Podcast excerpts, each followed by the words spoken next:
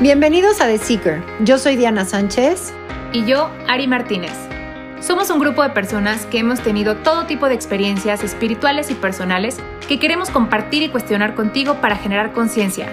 Este es tu espacio donde encontrarás información, herramientas y experiencias de personas reales para que encuentres tu camino a través de tres enfoques distintos, Body, Mind and Soul. ¿Quién es The Seeker? The Seeker somos tú y yo y todos los que estamos en una constante búsqueda y que nos gusta cuestionar todo. The Seeker te invita a vaciar tu mente, a desaprender todas esas creencias y prejuicios enseñados o aprendidos para darle espacio a nuevo conocimiento basado en tu propia verdad y para expandir tu conciencia. Te invitamos a que nos escuches con la mente abierta para que tu mente, cuerpo y alma resuenen con lo que te platicamos y puedas encontrar las respuestas que buscas. The Seeker busca algo más allá de eso que nos enseñaron y lo cuestiona todo. Bienvenidos a este episodio número 17 de The Seeker. Hoy tenemos a una invitada que además de ser una Seeker, es una facilitadora de varios cursos, entre ellos The Pathwork, un viaje a tu interior. Hace ceremonias de cacao y otras medicinas. Y bueno, nos va a estar platicando de cómo la vulnerabilidad puede ser una verdadera herramienta para encontrarnos con nosotros mismos. Hola Ari, bienvenida. Hola Diana, muchas gracias. Eh, le queremos dar la bienvenida a Regina Cárdenas. Además de ser una extraordinaria agente de viajes que hace viajes increíbles, es facilitadora de varias terapias, cursos y talleres que se centran en encontrarse a uno mismo a través de varios caminos y diferentes procesos. Pero además de todo eso, es una seeker eh, también de, desde toda la vida y una muy querida amiga. Así es que bienvenida, Rex. Gracias, Ari. Gracias, Diana, por invitarme al podcast de hoy. Y pues yo quiero invitar a todos los que nos escuchan a que resignifiquemos la vulnerabilidad, porque la tenemos muy asociada con riesgo, amenaza, fragilidad y también hacemos referencia a ella como una posibilidad de un daño. Y para mí la vulnerabilidad es salir de este estado o de esta zona de confort porque definitivamente nos mueve del lugar, pero también puede ser una puerta de entrada para que toquemos nuestros sentimientos y nos conozcamos desde otro lugar. Así que los invito a, que vean la, la vulnerabilidad ahora desde este lugar como una puerta de entrada para conocernos, conocer las partes desconocidas de nosotros mismos. ¡Wow! ¡Wow! ¡Qué interesante! Oye, pues te cuento, Rex. Fíjate que en el capítulo anterior del podcast hablamos mucho de las máscaras que usamos para adaptarnos a la sociedad y que nos han sido muy útiles y nos han ayudado mucho, pero pues quisiera más bien que tú nos contaras y nos platicaras como para qué sirven, cómo las usamos. Claro, las máscaras es como nosotros nos presentamos al mundo y definitivamente está bien usarlas siempre que las usemos con conciencia. Cuando tú vas a buscar un trabajo, pues te vas a poner tu máscara de poder, de seguridad, de ser una persona capaz, pero quizá cuando estés conociendo a alguien o estés empezando una relación, pues quitarte esta máscara de poder y más bien ponerte una máscara de sensibilidad y de amor te va a ayudar a abrir más esta posibilidad con una nueva persona o una nueva posible pareja. Y desde el punto de vista del pathwork, lo dividimos en tres máscaras principalmente, que es la de la serenidad, la del poder y la del amor. Y lo que invitamos a nuestros, bueno, pacientes es que conozcan sus máscaras y que sepan cuándo hay que usar cada máscara, porque cada situación nos invita a usar una máscara en específico, pero sí es muy importante saber cuál estamos usando, porque si no, nos engañamos a nosotros mismos. Y la idea es ser honestos y abiertos en ambientes que nos permitan poder tener esta honestidad y hay ambientes en donde definitivamente saber usar estos disfraces, porque es otra manera de ver las máscaras como disfraces, pues qué disfraz tenemos que usar. No vas a, no vas a ir a una boda vestida en pants. sí, claro, qué interesante. No me había puesto a pensar eso porque puedes ponerte, hay, hay, hay, dos formas. Te puedes poner una máscara para ir a una entrevista y desde cómo estás vestido y tu forma de hablar, que no vas a hablar con groserías, ¿no? Pero vas a, vas a, vas a ser como seria.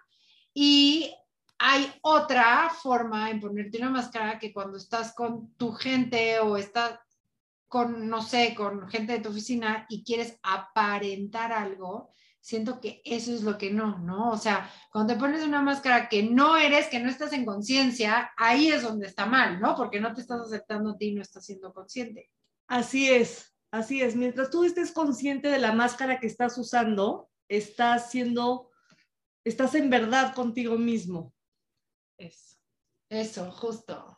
¿No? Y hay, y hay situaciones que te permiten ser completamente abierta y, y honesta Vulnerable. Vulnerable, exactamente. Hay, digo, la, pues las situaciones nos llegan, pero hay ocasiones, por ejemplo, cuando estamos en un ambiente de un retiro o en una plática muy profunda con, con amigas o con gente cercana, pues ahí sí nos permitimos ser, ser vulnerables y está bien, pero hay veces que nos llega una situación externa y aunque no queramos abrir nuestra coraza, esa coraza es abierta por una situación externa y también está bien permitir tomar ese riesgo, ese riesgo de llorar en un lugar donde a lo mejor no llorarías normalmente, porque a ver, se vale, todos tenemos malos días, todos tenemos alguna mala etapa en nuestra vida. Y pues sí, o sea, a, veces uno llora en un ambiente de trabajo, que no es algo que quisiéramos, pero quizá tu llanto o el mostrarte vulnerable también está haciendo un regalo para alguna compañera o incluso tu jefe que estaba siendo muy duro contigo y no entendía por qué tu capacidad de respuesta no era como antes. Claro. Y al mostrar tu vulnerabilidad, él puede entender que estás atravesando por un momento difícil y ser más empático contigo. Así que, pues a veces también está bien dejar que se vea nuestra vulnerabilidad y quitarnos nuestras máscaras, pero en sí es como la ropa, ¿no? O sea, la ropa siempre es una máscara porque no salimos desnudos a la calle. Claro. Entonces, pues nos vestimos de acuerdo a la ocasión. Entonces, pues las máscaras también nos las ponemos de acuerdo a la ocasión, pero también suceden cosas en la vida donde llevamos el disfraz que no es adecuado y también está bien sabernos incómodos y que no pasa nada porque, a ver, aquí no nos ha pasado ir una boda y que te pones el color que no te queda o, no vas vestida de acuerdo a la etiqueta de esa boda y pues sí te sientes incómodo, pero al final del día no pasa nada. finalmente la actitud ante una crisis o ante un evento incómodo es lo que nos saca adelante y también es la capacidad que tenemos los humanos de recuperarnos ante una situación que nos mueve de nuestro centro. ¿Y cómo, cómo le haces? Justo estaba pensando eso, ¿no? Ahorita que decías, imagínate que llegas, y es un muy buen ejemplo, o sea, llegas a una boda y a mí me ha pasado, ¿no? Que o vas, llegas menos vestida o más vestida, o sea, no adecuado al evento social al que vas. Y lo primero que sentimos es como incomodidad, ¿no? O sea, como decir, chin, me equivoqué y me veo terrible y todo el mundo me va a criticar y bueno, vienen todos estos juicios y, ¿no? Y, y la loca de la cabeza que yo le llamo. Pero ¿cómo podemos reconectar con nosotros hasta en un momento de esos para decir, bueno, no pasa nada, es una máscara más, ¿no? O sea, que tengo que jugar, usar, ¿no? Eh, usar ahorita para poder sobrellevar este momento, ¿no?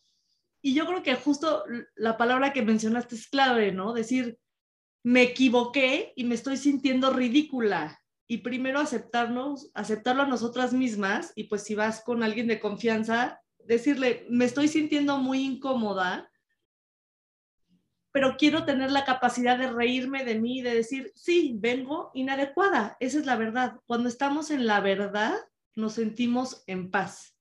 Entonces el poder primero decírnoslo a nosotros mismos y luego poderlo decir en voz alta nos da mucha paz porque estamos aceptando que estamos siendo inadecuados y luego descubrimos que la inadecuación no es nada grave, sucede, ¿no? Y nos va a suceder muchas veces en la vida. Y la vulnerabilidad es una condición humana, al igual que el dolor y al igual que el miedo. O sea que seguro nos va a pasar en algún momento, en algún momento de la vida. Y cuando sabemos que tenemos esta gran herramienta de la aceptación, nos pone en un lugar real que nos da paz. Claro, nos seguimos sintiendo inadecuados, pero nos da paz poderlo decir. Me siento inadecuado, me siento vulnerable, me siento frágil, me siento fuera Siento que te da más seguridad decir estoy vulnerable que no decirlo. ¿No? Así es.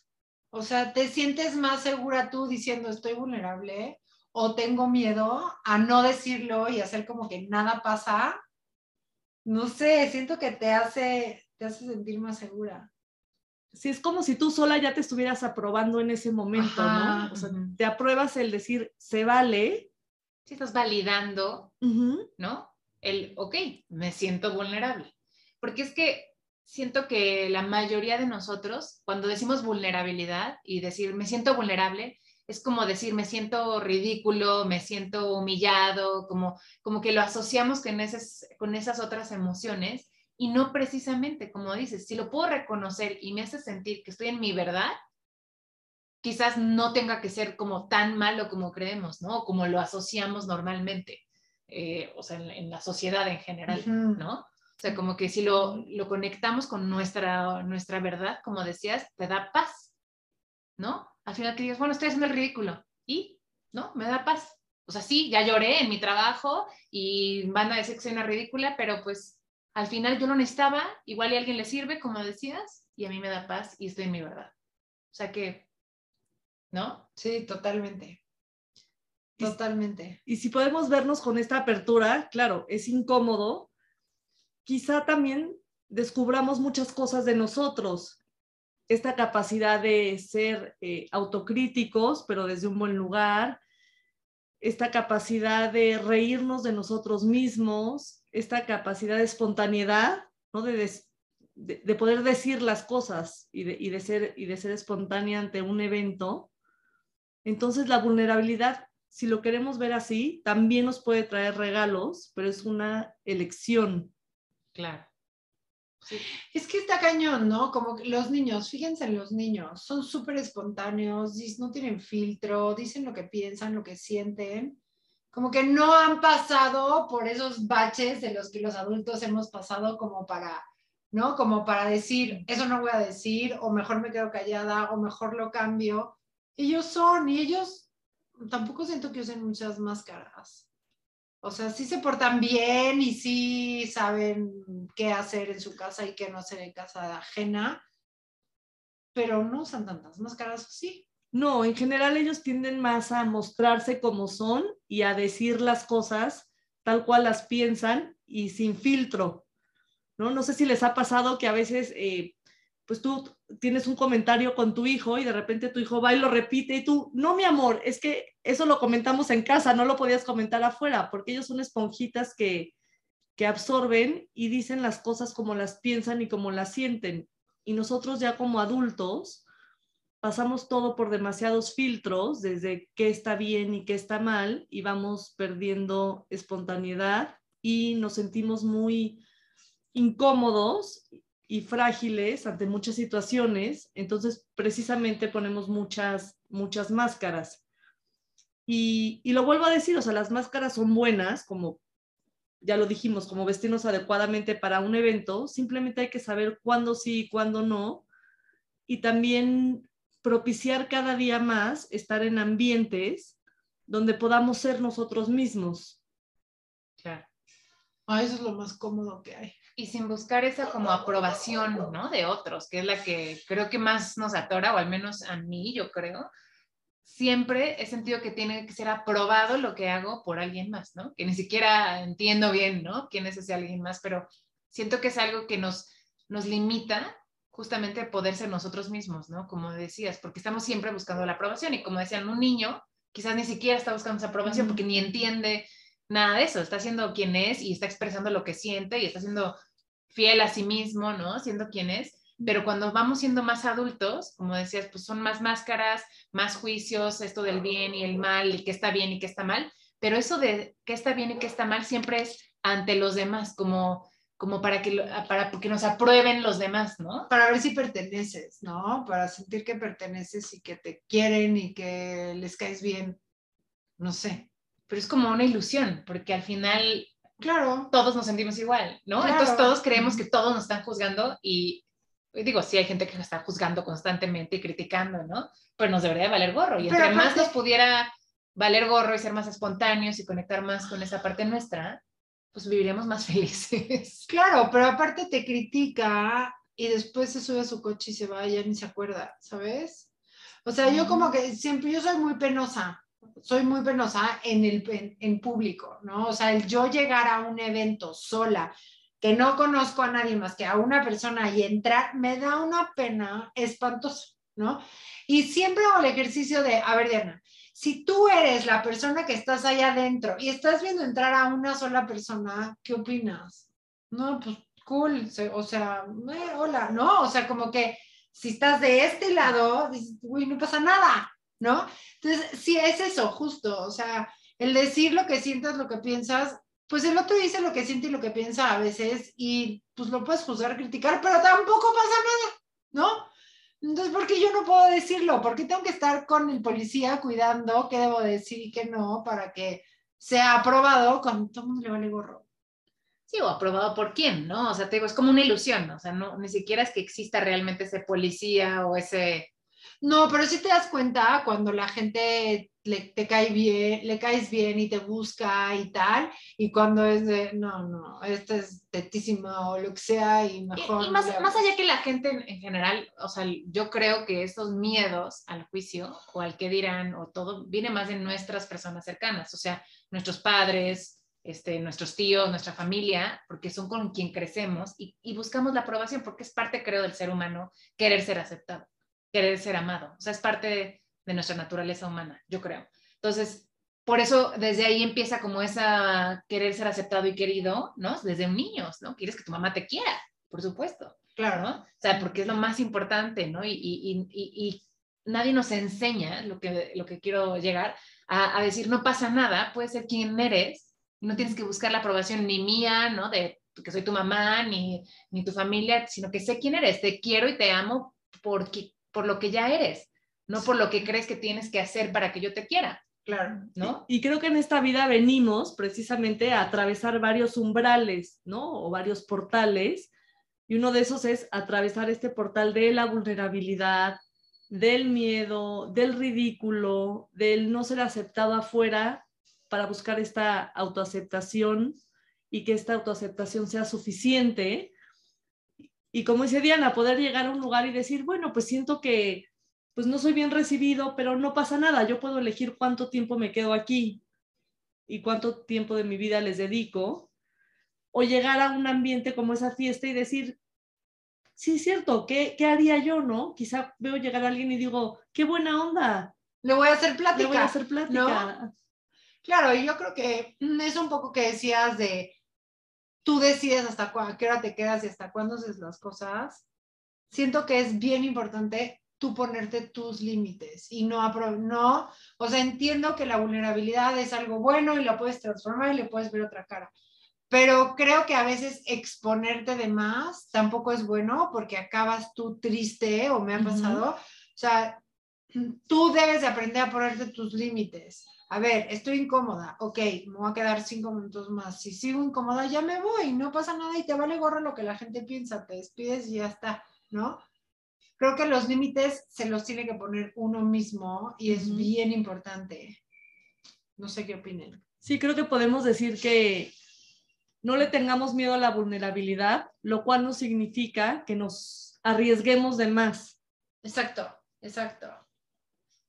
Exacto. O sea, está bien abrirte, pero también tampoco que la gente pase por encima de ti o que tú solita te atropelles por no poner límites, ¿no?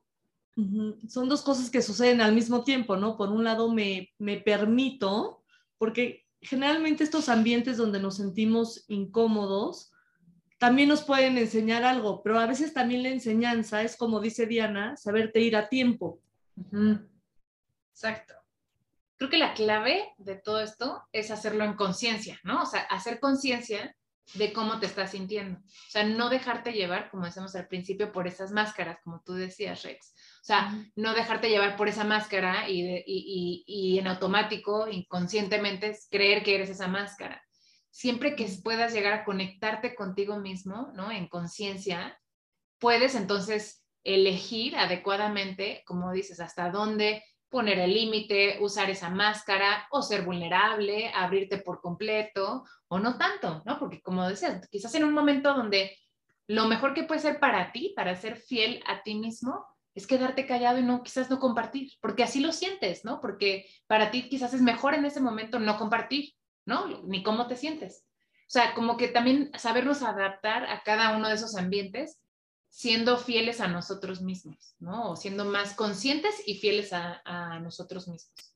Hijo, sí, yo creo que esa es la clave. Si eres fiel a ti misma, no te vas a despertar triste al día siguiente o no te vas a ir a dormir triste, ¿no? Te vas feliz y, y, y se siente delicioso, o sea, te sientes llenita de ti, ¿no?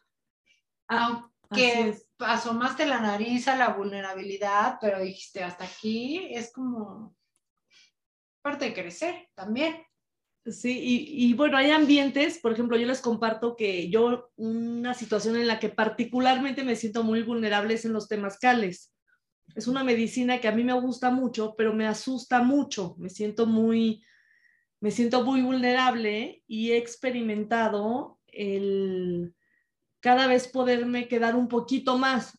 No es cómodo, pero me voy probando a mí misma y por supuesto, cuando estoy en un temazcal con una persona, bueno, que quien esté llevando el temazcal sea alguien cercano a mí, que sí le puede expresar que me estoy sintiendo mal, que quisiera como salirme antes, porque también está este, esa pena de no, ¿cómo no voy a aguantar, no? Claro. Y la verdad hay veces que no, o sea, que no, que no aguanto y que prefiero salirme y estoy también atravesando este miedo a que digan, pues, qué cobarde o, o no aguanta nada, pero me estoy siendo fiel a mí al Exacto. decir, sí puedo, pero puedo hasta aquí. Y sí le abro la puerta a la vulnerabilidad, pero también está esta parte que decíamos del autocuidado, Ujú, De los límites. de los límites. Sí, y no hay nada como escucharte a ti mismo, de qué es lo que quiero, ¿no? Primero eso, hasta dónde me siento cómoda, hasta dónde es un límite que quizás puedo trabajar, como tú dices, ¿no? Cada vez me queda un poquito más porque sí lo disfruto, porque es algo que quiero vencer o quiero avanzar, o hasta dónde digo, no, esto no es para mí y tampoco pasa nada, ¿no? Ujú. O sea, igual y digo, a mí sí me gustan los temazcales, ¿no? Y, y no sé cómo, porque yo siempre como me pasa igual que a ti, tengo como un momento de miedo, pero siempre lo logro pasar. O cuando corría, que ahorita ya no puedo correr, me acuerdo que corría y llegaba un momento que ya no podía correr, decía, ya mi cuerpo no puede. Y si decía yo, sí puedo, sí puedo, sí puedo, como que pasaba ese, Barrera. esa barrera de, de que ya te sientes agotado y todavía podía correr mucho más, me acuerdo, o sea, varios kilómetros más. Entonces era algo que yo decía, sí se puede, ¿no? Y, y romper eso, o sea, se siente padrísimo, ¿no? Como que lograr ese, ese extra, ¿no? Esos kilómetros extra corriendo o quedarte un poquito más en el temazcal. Pero también se vale decir, esto no es para mí. ¿No? Hay Claro. gente que igual y dice, no, o sea, yo ni me siento conectado en el temazcal, no me gusta el olor a hierbas, ¿no? Y pues está bien, ¿no? También, y quizás se tienden otra forma de meditar, ¿no? Alguien muy cercano a mí justo ayer me decía que, que aunque le gusta meditar y lo intenta, no puede y que para ella es más fácil rezar. Y le dije, está padrísimo, o sea, no tienes que hacerlo de la forma que alguien te diga. Si para ti te hace sentido y te hace sentir mejor y llegar a lo que quieres llegar, adelante, ¿no? No tienes que hacerlo como los demás dicen que tienes que hacerlo, sea lo que sea que quieres lograr o avanzar o, o romper de barrera en tu vida, ¿no? Pero bueno, Rex, para terminar y, y empezar a cerrar este, este capítulo, nos encantaría que nos regalaras algunos tips para los que nos están escuchando eh, en cómo pueden practicar su vulnerabilidad con ellos mismos eh, para poder justo trabajar en esta seguridad, ¿no? Y en esta verdad de, de ellos mismos. Pues creo que el más importante es el que ya comentamos, que es reconocer cuando nos estamos sintiendo vulnerables, porque cuando reconocemos una emoción, nos ponemos en nuestra verdad y nos da tranquilidad. La segunda sería no tenerle miedo a sentirnos vulnerables y quizá si todavía no nos atrevemos a, sentirlo a nosotros, en nosotros, ser compasivos cuando vemos a alguien vulnerable y ponernos en su lugar y decir, ¿qué haría yo o cómo me sentiría yo en la situación de vulnerabilidad que está atravesando esta persona? Porque puede ser tu maestra o tu maestro para enseñarte a ver tu propia vulnerabilidad. Entonces, pues a partir de ahora los invito a, que estén atentos a estas situaciones o emociones que los ponen vulnerables y nada más que observen qué hacen, cómo, cómo se sienten y cómo se hablan a ustedes mismos, porque muchas veces lo que nos decimos importa mucho. Entonces también que se retomen y, se abracen y, y, se digan, ¿qué me diría a mí mismo si estuviera en esta situación de vulnerabilidad? Claro. Ay, pues muchas gracias, Rex. Sí, Rex, muchas gracias. Me quedo con el cómo te hablas a ti misma. ¿no? ¿Cuántas veces te tropiezas y dices, ay, qué pendeja? No, güey, no puedo, o sea, ¿por qué tú no está feo, no? Sí, ya sé, ya sé. Hay que, hay que practicar mucho la vulnerabilidad desde este espacio seguro para nosotros, ¿no? Creo yo. O sea, el, espacio seguro es hasta donde tú sabes que no te vas a exponer a algo que te lastime o que, que no es para ti, como decíamos, con esos límites pero cómo si puedes irte abriendo un poquito más, como dices, o con alguien más, o hasta poner atención, este tip que nos diste ahorita, o sea, poner atención de verdad cuando alguien está vulnerable, porque al menos yo acepto que lo primero que viene a mi mente es juzgar cuando alguien está vulnerable, ¿no? Hay que chillona, hay que, lo acepto, lo sé y lo hago, y quizás deba cambiarlo porque yo he estado en esa misma situación, ¿no? Y no te gusta que te digan que chillona y qué tal, ¿no? Sí, exacto. miedo a eso. Pero porque caigo en lo mismo que decíamos de los juicios de los demás. Entonces, desde ahorita, por ejemplo, yo pienso hacer un ejercicio de conciencia en ese sentido, de decir, si veo a alguien vulnerable, ni siquiera voy a juzgar, ni si, si está bien, si está mal, nada, solo observar. Así como si puedes contener, si tienes la confianza. Sí, pero si no, hasta si es un desconocido, simplemente observar, ¿no? O sea, no juzgar, no decir, ay, pobrecito, ay, no, qué ridículo, no, nada. O sea, simplemente observar. Es un humano pasando por un momento de vulnerabilidad y qué padre, quizás hasta puedo aprender algo más bien, ¿no? O sea, quizás mi, mi, mi camino no es tenerle que ayudar, sino simplemente hasta verlo y decir, ah, mira, yo también podría, o sea, podría estar en una situación similar, ¿no? Hasta qué padre que lo pueda él hacer, punto, ¿no? No decir está bien, está mal, qué ridículo, nada, nada, ¿no? Entonces, pues muchas gracias, Rey. Muchas gracias. Sobre todo gracias por recibirnos aquí en esta casa tan especial. Para que los que no sepan, estamos en la casita del cacao, porque, porque Regina también eh, es facilitadora de, ceremonias de cacao, que son una hermosura de, de ceremonias. Este, no sé si hay quieras tú agregar sobre estas ceremonias, nada más por último. Pues agradecerles que hayan venido aquí a tomarse una tacita de cacao conmigo, que también el cacao precisamente nos pone vulnerables porque esta medicina nos ayuda a abrir nuestro corazón, a estar en contacto con nuestros sentimientos y definitivamente estar en contacto con estos sentimientos, pues nos pone frágiles, nos pone vulnerables y descubrimos cosas de nosotros mismos. Y justo eso pasa, Ari, que ha venido a varias ceremonias, pues justamente eso pasa en las ceremonias. La gente se pone tan sensible que se siente con la confianza de compartir alguna situación que está viviendo y quizá alguien que esa noche no tenga ganas de compartir aprenda de lo que la otra persona está compartiendo y, y, se sienta muy tocado por alguien que se abrió, ¿no? Con los demás, sin, sin, a veces sin conocerse, ¿no? Y es muy bonito lo que sucede cuando encontramos espacios propicios para compartirnos y compartir nuestros miedos, nuestras inseguridades, porque la realidad es que todos las tenemos, es una condición humana. Claro, claro. Muchas gracias, estuvo delicioso el cacao. Gracias, Diana, pues ojalá que se repita. Pues muchas gracias. Gracias, Diana. Gracias, Regina. Ya saben, si quieren experimentar este tipo de, terapias, porque podrían considerarse terapias, o sea, una ceremonia de cacao, es un ejercicio súper lindo. Si lo quieren llegar a hacer, pueden encontrar a Regina en nuestra página de Meet, en la página web. Ahí la pueden contactar para saber un poco más de estas ceremonias. También nos pueden preguntar a nosotros en las redes sociales y estaremos encantados de compartirles. Y les vamos a estar compartiendo también un poquito más de información sobre las ceremonias de cacao. Pero bueno, eso es todo por hoy. Muchas gracias y nos vemos la siguiente semana.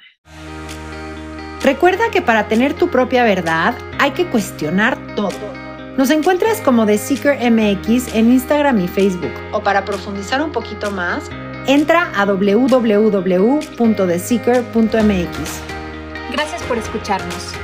No olvides darle seguir desde la plataforma que estés usando y de compartir este episodio si crees que alguien pudiera interesarle. Nos vemos el próximo miércoles.